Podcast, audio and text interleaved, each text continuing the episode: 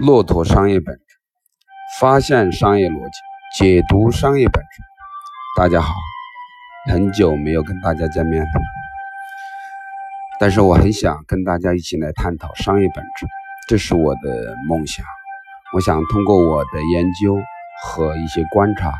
能跟大家一起来探讨一些过去的或者当下的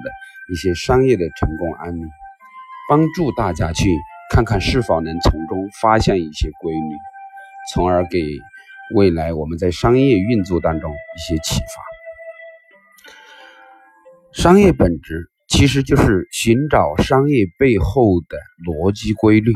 看看从一些过去的案例是否我们可以看到他们成功的本质是什么，是否值得可以借鉴。那么今天呢，我想探讨一个过去比较成功的商业案例，呃，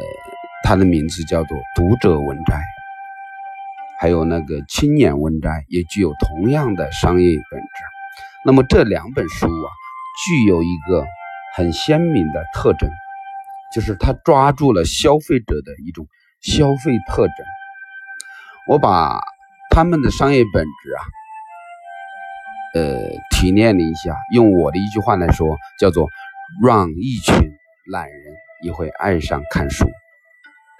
我在这里说的懒人，不是指的真正的懒人，是指的是那么一些想看书又没有时间或者又没有耐心看书的人。我们知道，我们自从读书开始，那么我们每天都在学习知识。我们在获取各种各样的书本上的知识，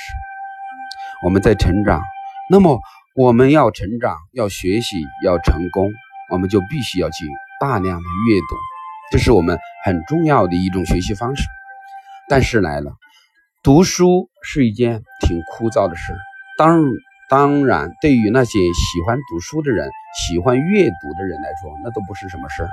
但是对于那些想学习、想成长、想学习知识的人，而又没有时间或者耐心看书的人来说，其实是一件挺苦恼的事。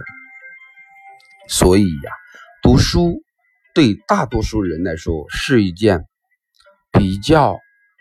难解决的事儿，因为你要花大量的时间去阅读，找到一篇或者一句话，让你的人生，让你的未来。有所收获，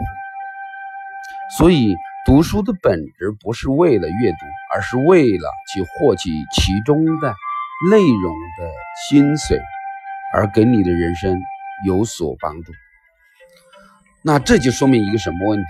说明就是读书如何去减少它的阅读的这个成本，就是能不能不要大量的去阅读，而能找到一些我们想要的知识。或者说，直接就能够找到一些我们喜欢的文章，或者说我们想要的内容。所以呀，读者文摘呀和青年文摘，他们就抓住了消费者的这一特征，就是想看书又不想花太多时间和耐心去阅读。那么，怎么才能达到这一个目的呢？那么，读者文摘呀。就帮助消费者进行提前的搜索，他们知道消费者读书到底想要什么，他们就把这些内容啊收集到一起，放在他们的小册子里面，让我们形成惯性的阅读的这么一个依赖。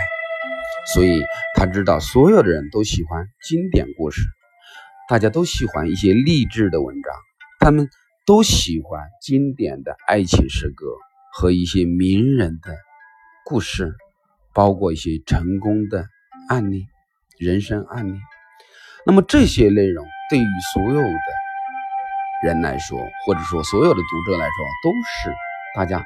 共性喜欢的内容。他们就把这些内容放在一个小册子里面，用一种很简短的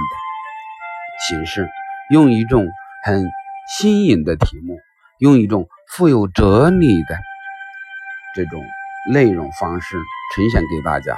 让所有的读者在这里能够快速的收获你们想要的知识财富。